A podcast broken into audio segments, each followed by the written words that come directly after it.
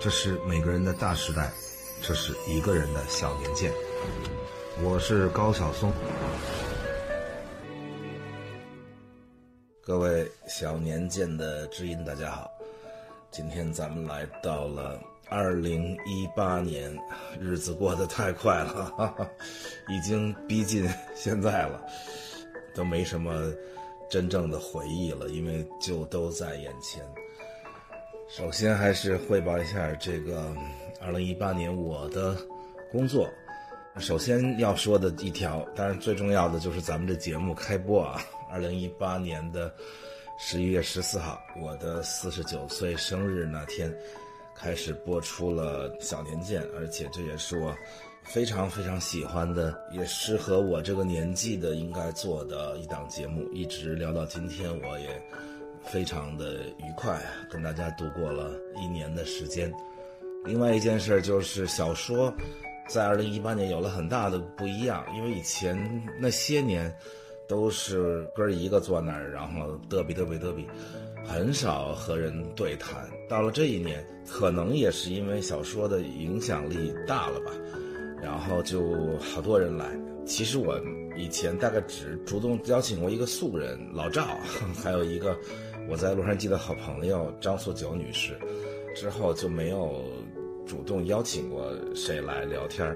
这一年突然出现一大堆大导演啊，当然很多都是我很敬佩的大导演啊，主动要求来聊天于是我就很愉快的跟跟我成长有很多关系的徐克导演、吴宇森导演、姜文导演、冯小刚导演、张艺谋导演、Peter Jackson 导演等等吧，这个。聊了很多，如果大家还记得的话，其实我最开始是不太擅长跟人聊天的，但是后来发现这东西也挺有意思。聊着聊着，我也能够倾听别人，然后我也能够观察别人，啊，因为我从小就不太观察别人，我就是一个自个儿说美了就美了，这一直是我的毛病，就是在和人相处中间不太关注别人。后来有了互联网资讯。经常别人聊起各种八卦，我都一头雾水，因为我就一直都不太关心别人在干嘛。但是这一年给了我很大的成长，我也很高兴自己能成为一个和人坐在那儿聊天的人啊。当然，这单我都很尊敬啊。但是聊得最好的是姜文导演和张艺谋导演，当然可能是因为他们比较靠后，前面我都吸取了很多经验，但是也可能因为关系也比较好，对他们电影就更熟悉，可能。啊所以这两期其实大家如果没看过，应该去看看，还是很有意思的。两位导演也展示了很多在其他的地方好像没有展示过的好玩的东西。不光是这些大导演，还有我的好朋友马伯庸啦、史航啦、克林顿啊，克林顿不是好朋友，我的好朋友克林顿成了一梗。C 罗啊，还出点小问题，但是也不是啥大事儿，正常。啊，樊建川大哥等等，其实这一年的小说做的我还挺满意的，跟大家聊天让我进步，然后讲了一些我自己特别想讲的地方，比如荷兰啊、阿拉斯加，讲了一些我想了很久很久的，比如说一九一九年，啊，其实这个系列我已经想了好几年，包括一九一三年早就讲了，直到这一年才讲。一九一九年，但是我觉得，作为奠定今天世界的重要的一年，我讲的让自己特别酣畅淋漓，然后讲了一些尾声的系列啦，郑成功我讲的特别有意思，哈哈哈然后讲了金融啊等等美食，总而言之，这一年的小说其实做的还是很爽的。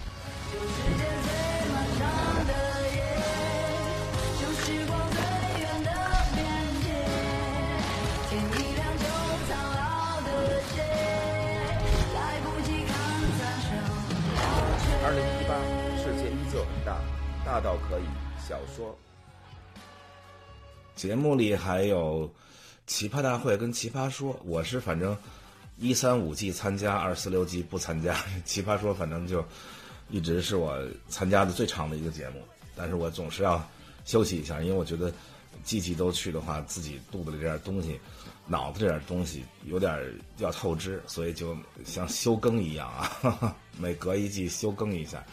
但是奇葩大会这一次给我很好的感受，就是让奇葩说从一个综艺节目变成一个更有质量的、有更多肚子里有东西的人来分享的地方，让我觉得特别喜欢马东的这一点，就是啊，不光是说啊节目火了赶紧多挣点钱，而是节目火了用他的影响力再带出更往上走的、更有质量的内容吧，这是。我很喜欢马东他们这些同龄人吧，老一代的还是有很多理想的，不光是为了娱乐，也是为了自己在做节目。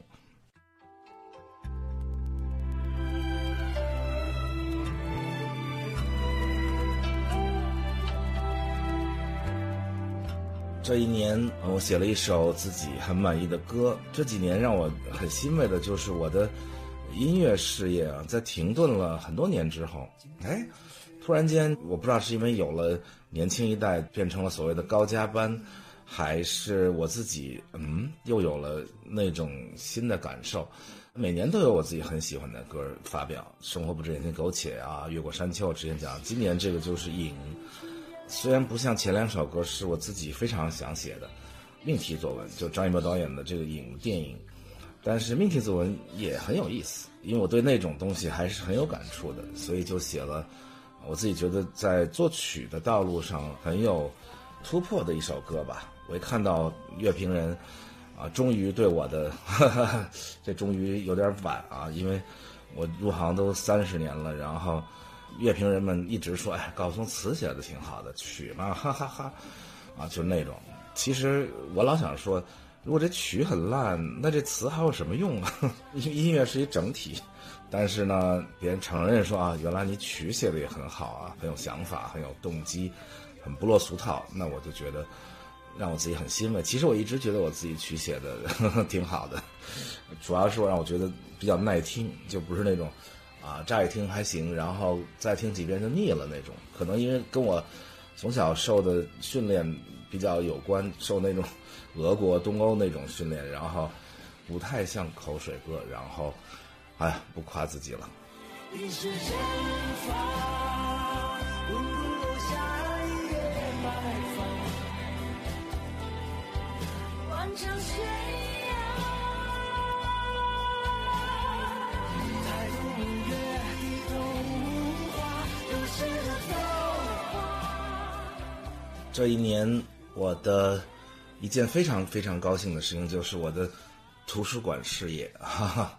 迈开了新的一步，就是在杭州的良渚开了这个小书馆，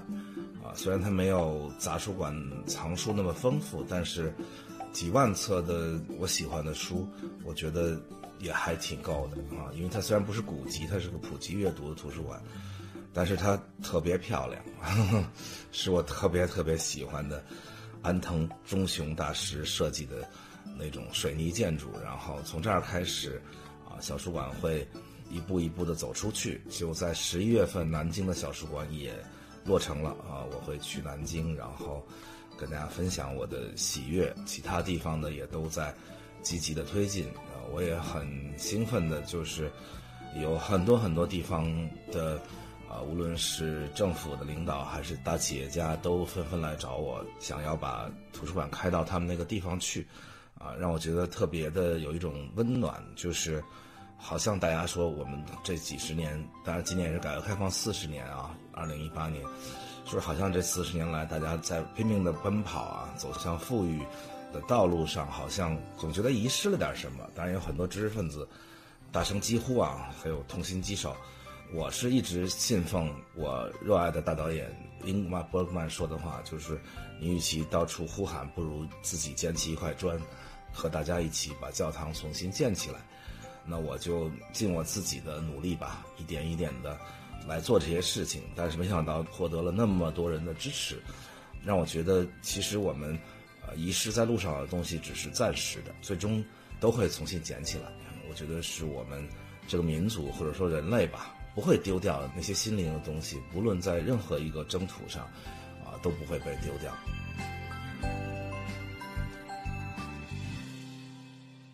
说到了改革开放四十年啊，我就不重复那些令全世界瞠目结舌的数据了啊。当时，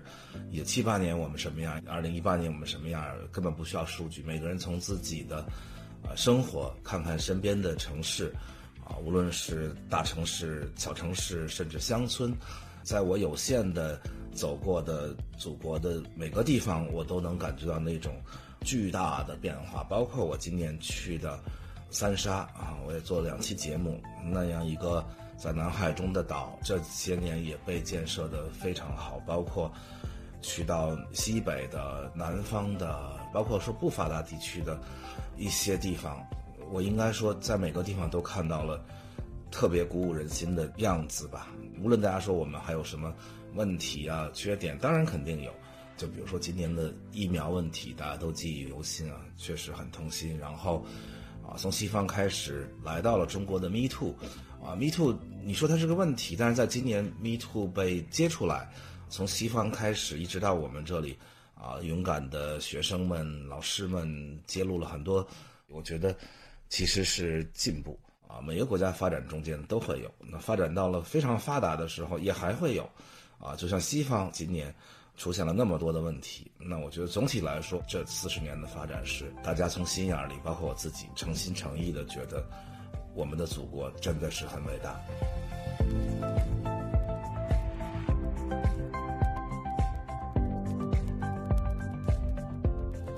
这个世界这一年，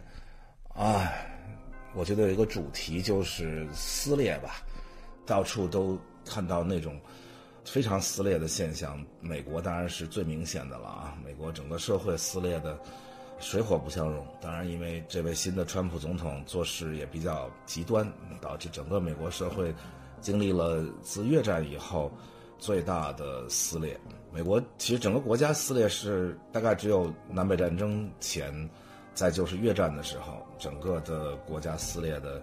一塌糊涂。那那之后，从里根开始已经修复了很多年，几任总统都还不错，呃，从克林顿到奥巴马等等，结果到了这时候又出现了巨大的撕裂。不光是美国啊，欧洲也一样。首先就是英国这个死乞白赖要脱欧，当然我之前也讲了，我也能理解。那撕裂嘛，那哪边都有理，不然也没法撕裂。欧洲自己内部也是，德国因为难民问题啊，从一个圣人最后发现其实老百姓没有那么多真的像默克尔一样的圣人，那整个德国因为难民问题撕裂的非常厉害，右翼也开始有抬头。啊，法国也是自从一九六八年五月风暴之后，那么多年，那应该有五十年了吧，没有这么大的撕裂。和美国的、德国的因为民族主义的问题撕裂还不一样，包括英国脱欧，这法国是变成阶级的斗争。所以大家看到这个世界，这边有民族斗争，这边有阶级斗争，阶级斗争而且是比民族斗争贯穿的时间还要长。那每隔一段时间就会爆发。其实新的技术、新的科技。到来的这二三十年，其实，在西方是产生了很大的贫富差距，美国也一样，所以在法国爆发了黄背心运动，实际上就是阶级的撕裂。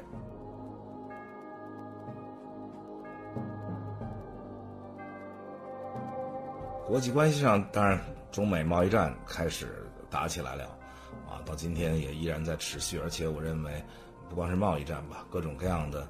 像两个。曾经融合的这么紧密的国家，经济上啊，我是说，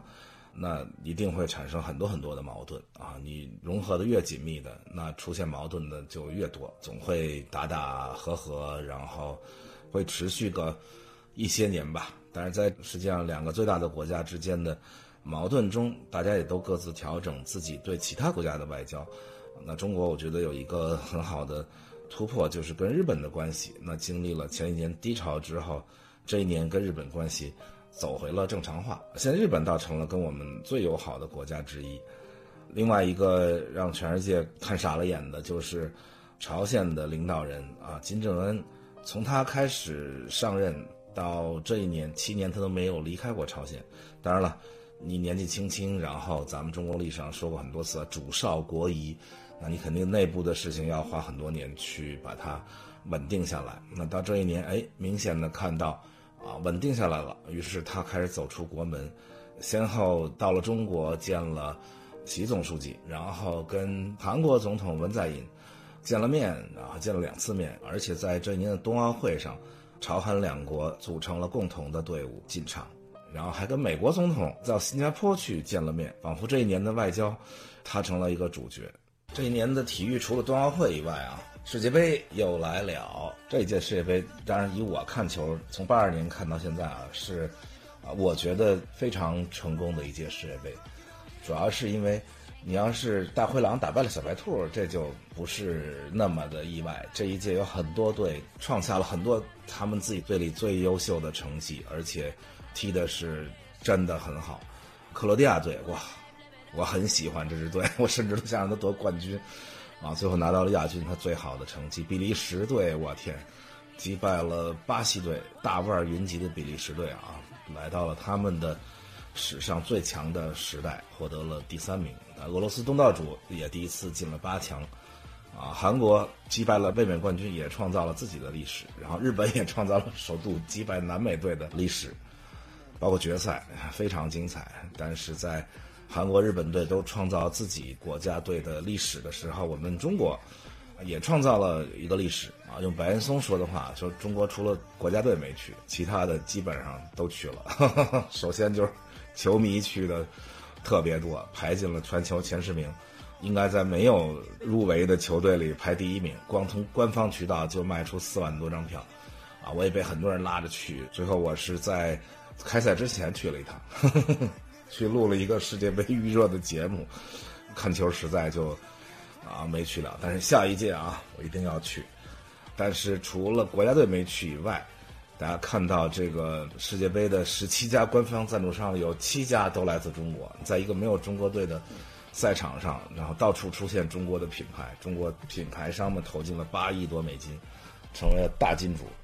更好玩的是，这世界杯的方方面面，几乎所有东西，包括那球，包括这个各种各样的纪念品，三百万对拉拉棒，什么球迷的扇子，三十多万把。各种旗子几十万把，帽子几十万顶，包括世界杯场馆里的空调、电梯，包括这个大力神杯纪念品，所有的东西啊，包括它的吉祥物也是中国生产的。中国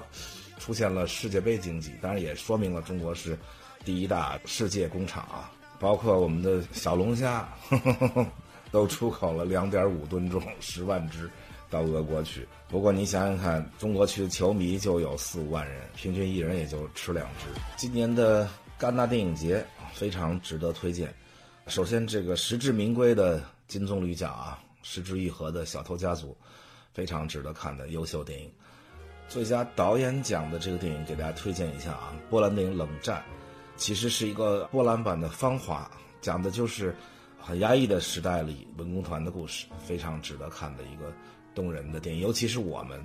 啊，我们非常能理解那个时代，也非常理解他们。看的时候非常打动我。包括进入了主竞赛单元的贾樟柯导演的《江湖儿女》，是我觉得贾樟柯导演这几年来吧，个人觉得从站台之后，啊，又一部让我非常喜欢的电影。啊，虽然公映版剪掉了男二号的一条重要的线，但是。因为电影拍的非常的浓厚，我还能猜出来。我看《江湖儿女》的时候，我一边看一边在想，我说那条线是什么？然后基本上还被我猜出来了啊！虽然剪掉了那些，但是依然是一部非常打动人的电影。我留下来寻你，伴随着熟悉的旋律，过去的何曾会过去？未来的依然在这里。还有韩国的李沧东导演的《燃烧》，甚至有人说《燃烧》比咱们下周我要讲的，就是今年的金棕榈奖的《寄生虫》还要好。虽然我不这么认为啊，但是《燃烧》依然是一部非常好的电影。它改编自村上春树的小说《烧仓房》，还包括最佳剧本奖《幸福的拉扎罗》，意大利电影，讲个乡村的小故事。这一届的戛纳质量非常的高。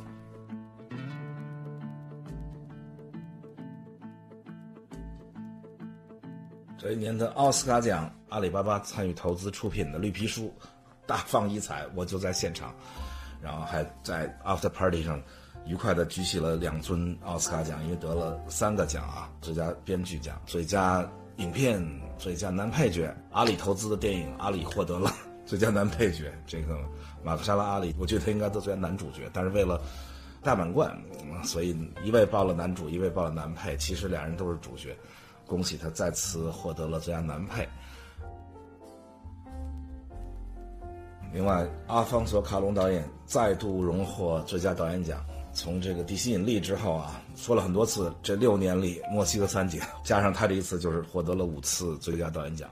啊，《罗马》当然有很多争议，包括我也给我的这个墨西哥朋友看，然后他说：“，我就是在那儿长大的，然后我没觉得这电影有什么。”但是别的人看会很感动，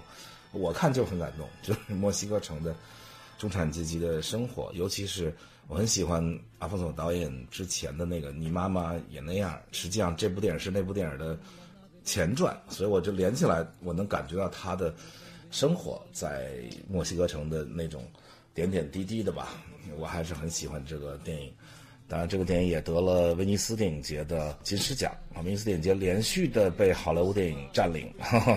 前一年就是《水形物语》先得金狮奖，然后到奥斯卡得奖。这一年就是《水形物语》的导演是威尼斯奖的评委会主席，就是另一位墨西哥三杰德尔托罗，然后他把金狮奖给了自己的好朋友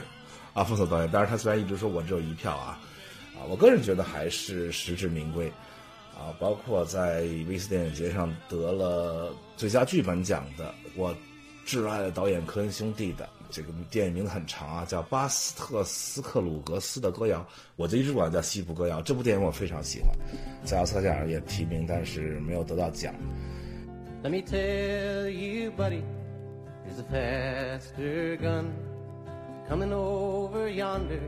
when tomorrow comes。在这届奥斯卡上，华裔导演石之宇。做的非常漂亮的动画短片，而且非常中国元素的啊，包包子的故事叫《包宝宝》，还获得了最佳动画短片奖，这是华人导演的荣耀。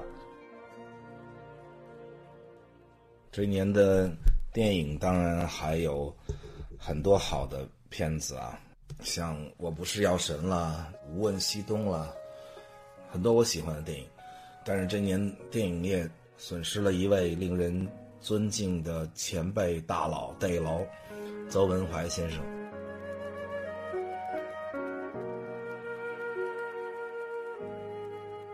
前面几期谈到了邵氏电影，啊，邵逸夫先生去世，我就挺难过的。当然，邹文怀先生就离我更近了啊，那是邵氏电影之后崛起的嘉禾电影。其实，包括我这年纪比我小的，看邵氏电影已经不是很多。啊，邵氏是在嘉禾之前的巨头，然后就是邵氏电影的一位工作人员邹文怀，当然他也是从上海回到香港四九年，先是做记者，后来就去邵氏干了十几年，为邵氏立下了大功，包括他把当时不得志的张彻请来，拍出了港片里的功夫片的开山之作《独臂刀》，开启了邵氏武侠时代。但是待了十多年之后。他就决定自己创业，然后把自己的班子全给带出来，成立了嘉禾。那后来邵氏跟嘉禾的竞争啊，是香港电影黄金时代最让人津津乐道的故事，可以讲三天三夜。当然，嘉禾最主要的功劳就是他把李小龙挖来，但李小龙也是先找邵氏，但是。没谈拢啊，于是邹文怀就把李小龙挖来，拍出了《唐山大兄》《精武门》《猛龙过江》，就是李小龙最好的这些电影，啊，创下香港票房纪录电影。嘉禾走了一条和邵氏电影非常不一样的道路。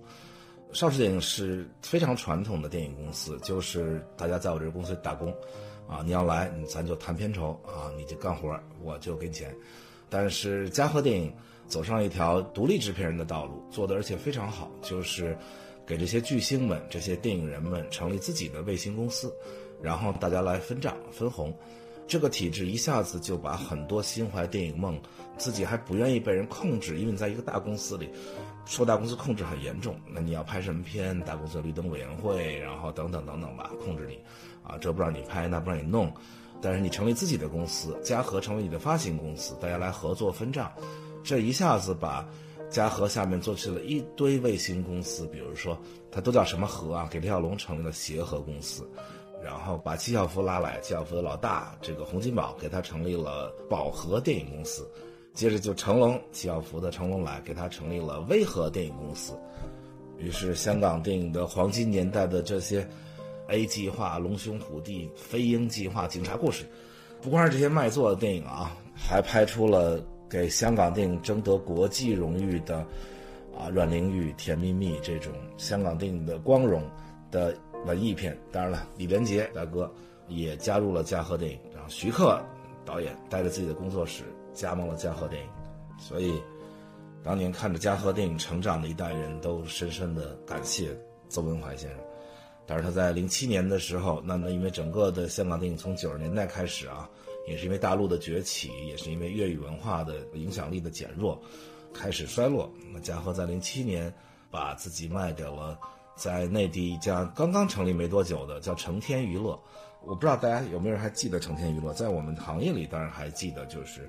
其实我们行业里出现过不少这种啊，因为一个非常有钱的投资人，然后立刻成立了一个。巨型的娱乐公司，然后收购电影公司、收购唱片公司等等吧，包括我曾经服务过的喜羊羊啊，那时候也是股市里的巨头成立的，钱多的不得了。然后这也是成天娱乐当时成立的时候，哇，钱多的不得了，收购了嘉禾，然后还成立了音乐公司、经纪公司等等吧。经纪公司一度还非常强大，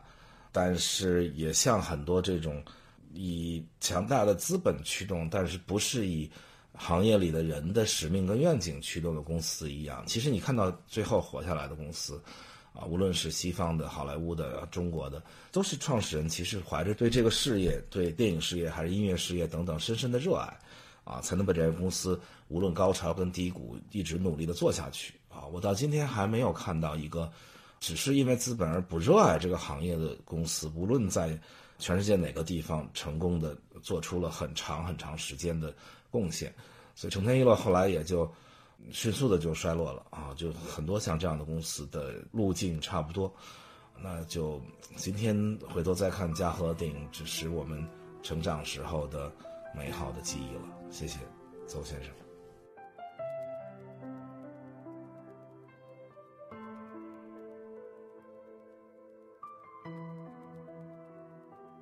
啊，这年去世的。除了邹文怀先生，还有港台文坛的两位巨匠啊，金庸先生跟李敖先生，突然让人感觉一个时代过去。邹文怀先生、金庸先生、李敖先生，这都是我们成长时候那个时代的灯塔吧？啊，金庸先生就不多说了，这个我小说都说了两集。啊，李敖先生，北京四中大师兄，我们的大师叔、大师爷。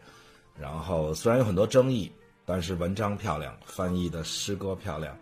所以他自己说五百年来白话文第一人。我觉得第一人还称不上吧，但是至少是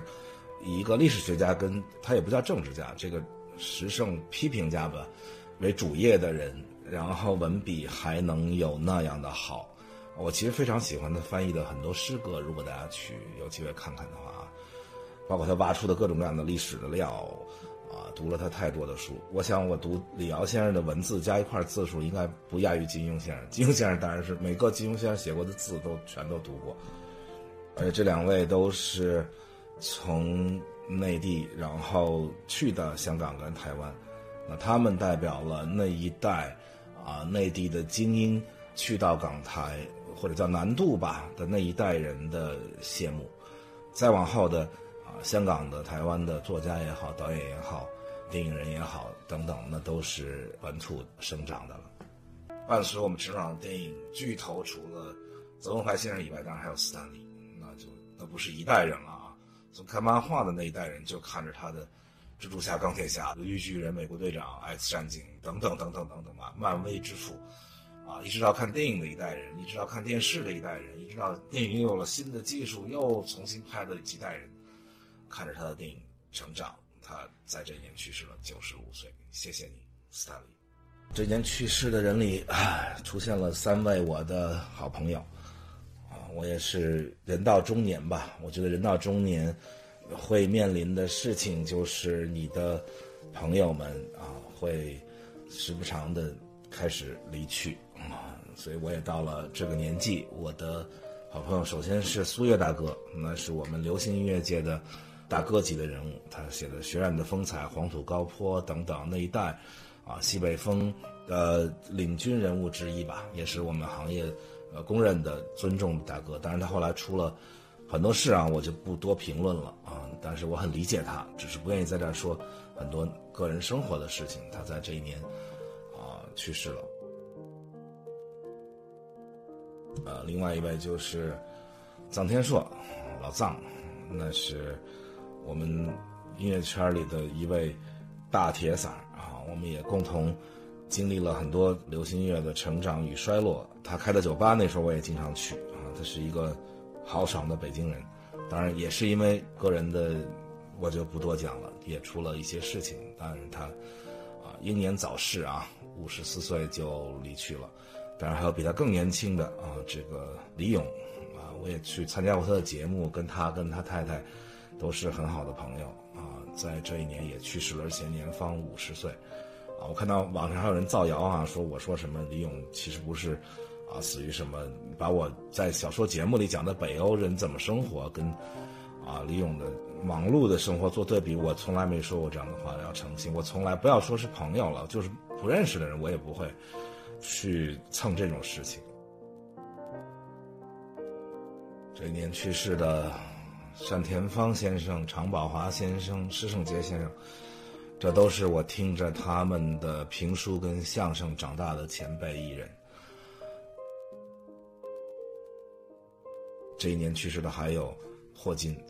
我不知道用什么语言来形容他。我很多次想在小说里讲。时间简史最后也没讲成，但我一直认为他不是地球人，我一直特别特别希望所有的他那些身体的状况都是他装的，其实他是一个外星人啊，他来到地球来看看我们，然后他走了，啊，谢谢你，霍金。